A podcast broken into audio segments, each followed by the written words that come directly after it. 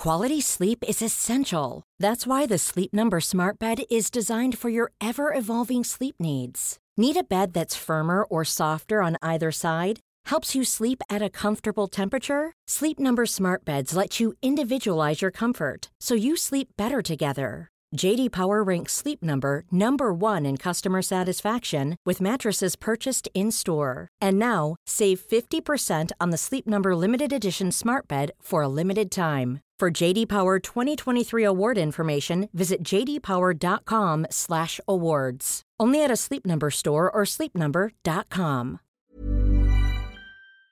Bienvenue à tous au 8 rue Jean Bart à Paris où se trouvent les bureaux de la Société française des Amis de Saint-Jacques de Compostelle. Et oui, je suis là pour préparer mon grand départ, grand départ. Je dis ça parce que je mesure 1m92 de la Tour Saint-Jacques le 21 mars pour marcher 1500 km avec mon micro et mon sac à dos. Je suis en compagnie de Jean-Jacques et Jean-Jacques, comme ça c'est très pratique. Alors Jean-Jacques, quand est-ce que vous êtes décidé à faire le chemin de Saint-Jacques? Je, m'étais un peu intéressé, et ça remontait même temps d'étudiant. Je me dis, bon, si un jour je dois le faire, je le ferai en partant de chez moi, tout seul et en une seule fois. Quand vous partez avec ces trois critères-là, il n'y a qu'une seule solution, c'est attendre à la retraite. Donc j'ai été à la retraite en 2012 et je suis parti en 2013. Moi je suis parti de Paris, de chez moi, et je suis allé à Santiago par la voie de Tours, en passant par Chartres, jusqu'à Santiago et jusqu'à la mer en 80 jours. Ça a été mon Vendée Globe Challenge à moi. Aujourd'hui, on a beaucoup de pèlerins qui viennent et qui disent bon, on a une semaine, on va marcher une semaine cette année. C'est très bien, je veux dire, il faut le faire. Mais je veux dire, il y a quand même un élément essentiel du chemin la durée. La première semaine, on voit toute sa vie qui redéfile. La deuxième semaine, on rentre dans toutes les églises qui sont ouvertes, parce qu'il y en a beaucoup de fermées. Donc il y a tout un cheminement qui se fait, parce qu'aujourd'hui, euh, se déplacer à 4 km à l'heure pendant 50, 60 ou 80 jours, c'est pas tellement commun, qui vous fait voir les choses tout à fait différemment.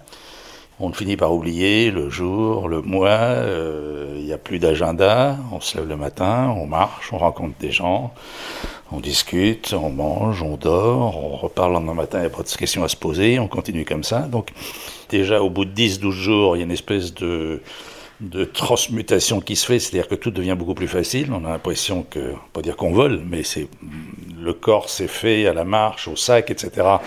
Comme le dit le proverbe, le plus du matin n'arrête pas le pèlerin, donc on y va tous les matins. Vous l'avez fait qu'une seule fois? Alors moi j'ai fait qu'une seule fois. Moi c'est un peu comme le, vous savez, le sirop de menthe, quand on rajoute de l'eau qui n'est plus diluée, ça a un peu moins de goût. Et puis moi ça a été une telle, je dirais, découverte qu'il y a vraiment un avant et un après le chemin. Le chemin je le refais tous les jours. Je suis capable aujourd'hui, mètre par mètre, de refaire le chemin jusqu'à Compostelle dans ma tête en revoyant les endroits, etc. Moi je vais faire le même chemin que vous. Qu'est-ce que vous avez comme conseil à me donner? Pas de conseil, je veux dire qu'il faut y rentrer le plus librement possible, il ne faut pas se mettre de contraintes. Pas de réservation, de, pas de timing. Il m'est arrivé de faire des jours à 6 km et des jours à 40 km. C'est en fonction un petit peu de ce que l'on rencontre, de l'humeur, de la fatigue. Et petit à petit, c'est le chemin qui vous prend. Hein. Donc, euh, non, non, il n'y a aucune. C'est un, beau chemin. Il n'y a pas du tout euh, de difficulté. Il n'y a pas de dénivelé jusqu'à Roncevaux. Euh, il y a des magnifiques, certainement les plus belles églises du chemin pour ceux qui apprécient l'art roman. Et puis, ben, on traverse des très belles régions, des régions viticoles, il y a du bon vin, parce que ça fait aussi partie du chemin, la nourriture et la boisson. On mange beaucoup et on maigrit beaucoup. C'est le chemin historique. Hein. Donc, euh, on retrouve des entrées de villages qui n'ont pas beaucoup changé depuis le Moyen-Âge. Hein. Donc, on a vraiment l'impression de mettre ses pas dans les pas des millions de pèlerins qui sont passés avant nous. Vous dites ça, c'est marrant, et pourtant, moi, ma crainte, c'est toutes ces zones industrielles qui sont greffées sur toutes les villes et qu'il va falloir traverser à pied. Vous avez raison, surtout cette voie-là. Donc il y a des grandes villes, il y a Tours, ça va encore, mais après, oui, vous avez euh, Châtellerault, vous avez euh, Sainte, etc. C'est un petit sacrifice, mais qui s'oublie vite. Bon, ça dure 2-3 km, et puis après, on se retrouve très vite dans la nature. Et après, bon, après, un pas devant l'autre, c'est, c'est pas très compliqué. Ça paraît simple. Encore faut-il marcher tous les jours pendant plus de 1500 km, comme je vous l'ai dit.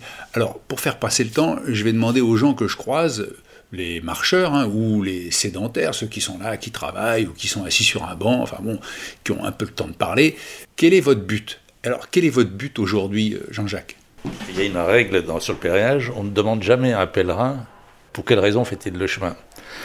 Et moi, ça m'avait un peu frustré quand j'avais mes premiers accueils chez les particuliers, parce que je ne posais pas de questions et du tout. Mais en fait, c'est une règle générale. Donc, un pèlerin, on ne lui demande pas, s'il ne vous le dit pas spontanément, on demandera pourquoi, etc. On sait qu'il y a beaucoup de cabossés de la vie sur le chemin, il y a beaucoup d'allumés, c'est un petit raccourci d'humanité, c'est la même chose que dans la vie, euh, dans la vie normale. Hein. Il y a des gens intéressants et des gens inintéressants. Quel est votre but, Jean-Jacques Il y a eu un avant et un après chemin. Donc moi, mon, seul but, c'était de faire partager en espérant que les gens qu'on va un peu pousser sur le chemin auront le même type d'expérience. Parce que je veux dire, je vois mal comment on peut sortir complètement indemne de 80 jours de marche et de tout ce qui se passe dans le chemin. Donc, euh, mon conseil, c'est allez-y, vous verrez, vous ne perdrez pas votre temps. Quand on est hébergé comme ça, quelle est la coutume? Il faut laisser un peu d'argent? Alors donc c'est ce qu'on appelle les gîtes, enfin les gîtes ou les accueils en donativo, c'est-à-dire qu'il n'y a pas d'échange marchand. Donc en général on préconise pour les gens qui sont hébergés chez des particuliers, donc euh, pour euh, le repas du soir, la nuit, le petit déjeuner, l'équivalent d'à peu près 20 euros. Mais il y a beaucoup d'accueillants qui ne souhaitent rien du tout. Donc euh, dans ce cas-là, c'est réellement du donativo. Et la même chose dans certaines auberges, donc où on a la possibilité de laisser ce que l'on veut. Donc le tout, c'est d'essayer d'évaluer un petit peu, mais donc 20 euros, c'est quelque chose qui semble aujourd'hui assez couramment admis. Et sur 80 jours, sans me priver, j'ai jamais fait la cuisine moi-même, si deux fois dans deux gîtes, mais j'ai toujours mangé restaurant essentiellement le soir. Et sur les 80 jours, j'ai un budget qui devait être entre 35 et 40 euros par jour. Donc euh, sur 80 jours, euh, on est 3500 euros. Retour compris de la totalité en fait. Hein. Parce que vous êtes revenu comment de Saint-Jacques? Alors je suis revenu, moi j'avais choisi de revenir lentement, ça dure 80 jours et c'est assez lent. Et donc j'avais repéré un tortillard qui faisait Santiago-Burgos euh, et qui en fait reprenait le chemin à l'envers. J'ai pris le train à 9h le matin à, Santiago, je suis arrivé à 18h à Burgos.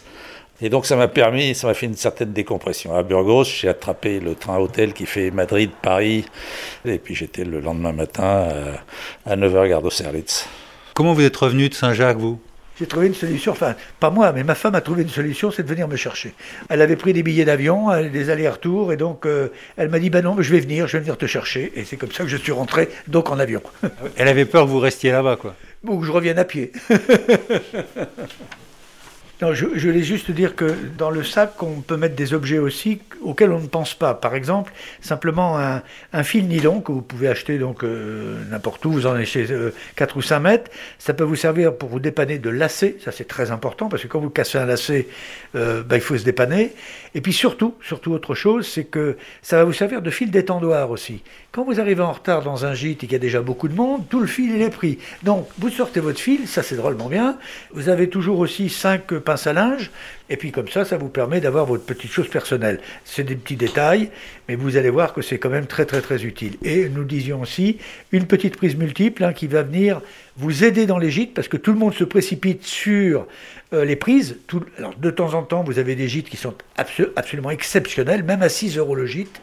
En Espagne surtout, on vous fournit même des draps que vous jetez le matin c'est des draps en papier, mais c'est quand même extraordinaire. Et là, vous avez la possibilité d'avoir une prise par lit. Mais ce n'est pas toujours comme ça, il faut le savoir. Ah, vous avez raison, car je vais avoir besoin d'électricité pour faire mes podcasts. Donc ça, il faut vraiment que je pense à la prise multiple. C'est pas le tout, mais il va falloir que j'y aille. Un dernier souvenir pour la route, Jean-Jacques? Après l'arrivée à Santiago, il reste trois étapes pour arriver donc au bout de la Terre, pour aller voir le soleil qui tombe dans la mer à Fisterra. Et donc à partir de là, il y a pratiquement plus personne. Donc moi j'avais démarré le chemin, il faisait une canicule absolument horrible. Et donc devant moi, il y avait une jeune fille, toute blondinette, toute charmante. Comme on marchait à la même vitesse, on commence à discuter. Donc ça fait partie du chemin, hein, c'est la rencontre. Et donc euh, je lui demande qu'est-ce qu'elle fait là, toute seule, euh, sur le chemin? Elle me dit ah ben non non non, on était venus à plusieurs du Danemark, on était une douzaine. Euh, j'avais des copains et des copines, mais ils ont tous trouvé chaussures à leurs pieds. Donc je suis toute seule, donc je finis le chemin et je rentre chez moi. Mais j'ai déjà compris quelque chose. Elle me dit, si jamais à la fin de mes études, 28 ans, je n'ai pas trouvé chaussures à mon pied, je viens refaire le chemin et je suis sûr qu'à ce moment-là, je trouverai la, personne qu'il me faut. C'est un club de rencontre en fait, le chemin euh, Non. Mais la rencontre, c'est le but du chemin, mais pas forcément le club.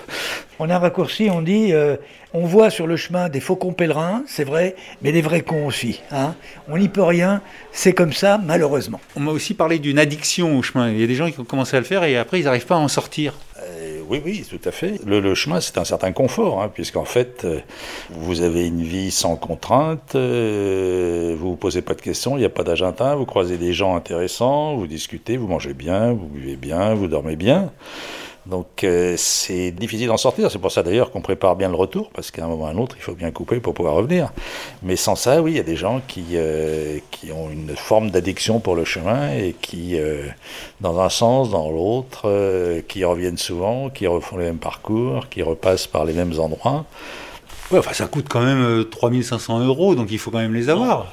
On peut le faire à moins. Il y a des gens qui parlent principe des donativos, etc., on peut le faire à beaucoup moins cher. Hein. Mais ceci dit, il y en a qui chantent, il y en a qui jouent de la flûte, il y en a qui jouent de la guitare, il y en a qui font la manche, il y en a qui, euh, par sympathie, tapent les autres, etc. Il y avait, à, comment ça s'appelle, à Saint-Jean-Pied-de-Port, il y avait quelqu'un qui en était à 142e chemin, qui l'a fait plusieurs fois, qui en fait, qui passe sa vie sur le chemin. Donc, je veux dire, à partir du moment où il s'y sent bien, j'imagine, il y retourne. Hein. Et donc, euh, le problème, c'est d'en sortir. Pour moi, le problème, c'est pas d'en sortir, c'est d'y entrer. Alors, euh, les gens je vous remercie. La Société française des Amis de Saint-Jacques de Compostelle, merci beaucoup pour le bel écusson que je vais mettre sur mon sac à dos. Avant de vous quitter, je vous rappelle le rendez-vous, c'est le 21 mars pour le grand départ de la Tour Saint-Jacques.